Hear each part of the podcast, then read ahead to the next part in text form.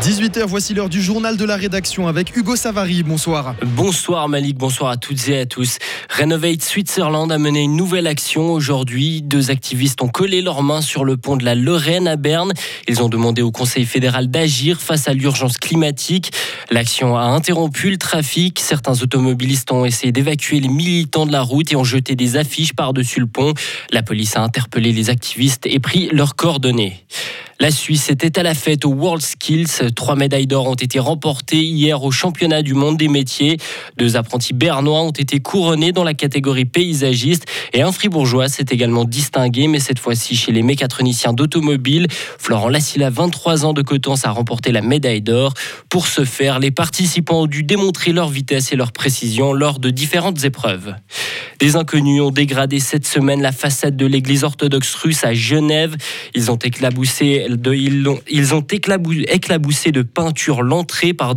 L'ambassade de Russie en Suisse a indiqué avoir soumis une note de protestation officielle auprès du département fédéral des affaires étrangères.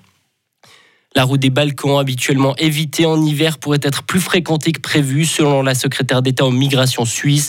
La pénurie d'énergie risque de pousser plus de personnes à fuir l'Ukraine. Et la Russie, elle a annoncé son intention de se plaindre auprès de l'ONU. Le Kremlin veut soulever la question de l'attaque de drones ayant visé la baie de Sébastopol en Crimée ce matin. La Russie veut également parler des explosions ayant endommagé les gazoducs Nord Stream en mer Baltique en septembre. Selon Moscou, la Grande-Bretagne pourrait bien être impliquée dans ces attaques. La Russie a également annoncé suspendre sa participation à l'accord assurant la poursuite des exportations de céréales ukrainiennes, des exportations vitales pour l'approvisionnement alimentaire euh, des pays pauvres, décision prise après l'attaque des drones évoquée plus tôt. La situation continue de s'envenimer en Iran. Cette nuit, les forces de sécurité ont visé un hôpital et un dortoir universitaire dans l'ouest du pays.